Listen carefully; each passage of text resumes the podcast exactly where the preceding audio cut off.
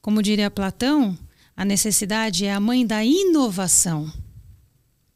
E nós transformamos isso, que a necessidade é a mãe da criatividade. Sim, como criar? Se eu não tenho um problema, como eu soluciono? Então, nós, seres humanos, nos colocamos de frente às experiências que precisamos.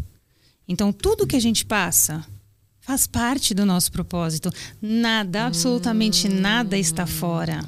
E se você começa, você tem uma intenção de se colocar na frente do seu propósito e começa a desviar do caminho, vem a vida e te empurra de volta para o seu propósito. Entendi. Esse é o nosso contrato de alma.